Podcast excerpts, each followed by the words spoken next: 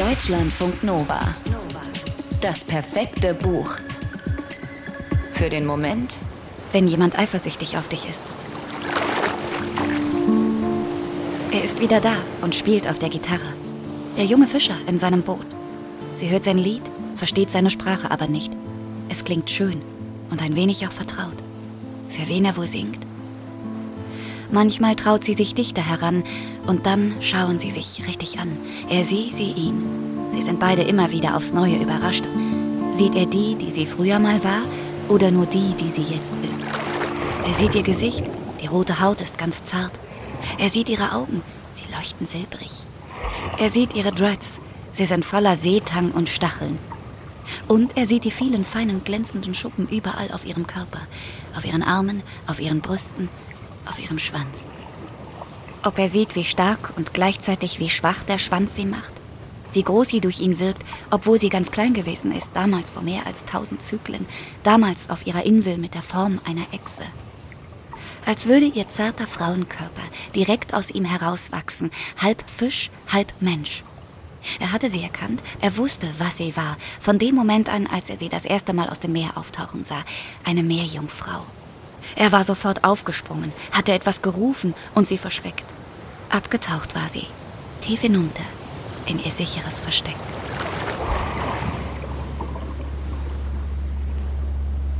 Achaia ist der Name dieses wundersamen Wesens. Von Achaia erzählt der unglaublich schöne und gleichzeitig sehr traurige Roman Die Meerjungfrau von Black Conch von der aus Trinidad stammenden Schriftstellerin Monique Roffey.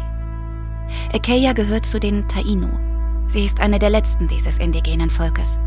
Einst aus Südamerika in die Karibik gekommen, waren jetzt fast alle anderen Taino tot. Sie sind an eingeschleppten Krankheiten gestorben oder von den spanischen Besetzern ermordet worden. Achaia hat nur überlebt, weil sie die Insel verlassen musste. Ein Fluch lastet schwer auf ihr. Die Frauen in ihrem Dorf ertrugen ihre Freiheit, ihre Schönheit und ihre Stimme nicht. Sie hatten Angst, ihre Ehemänner würden sie verlassen. Sie hatten Angst, weniger wert zu sein und verstießen Achaia als Nixe ins Meer, gemeinsam mit der Ältesten aus dem Dorf in Gestalt einer riesigen alten Lederschildkröte. Von da an war Achaia auf sich gestellt. Sie war umgeben von Schönheit, von Korallen und Delfinen, von Kraken und Fischen und doch ganz allein. Bevor das passiert war, da hatte sie nur Angst vor Männern gehabt, vor ihren gierigen Blicken, wenn sie tanzte, vor ihren Händen, die sie nicht bei sich behalten wollten, vor ihren Worten, die sie verletzten. Seitdem sie verstoßen wurde, hat sie auch Angst vor Frauen, vor deren Misstrauen und Eifersucht. Achaia, ihr Name, bedeutet süße Stimme.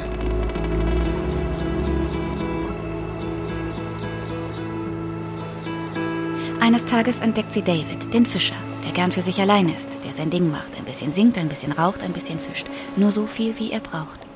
Und seine entspannte Art gefällt ihr, deswegen kommt sie immer wieder. Er hält Abstand zu ihr und macht keine Anstalten, sie zu fangen oder zu verraten.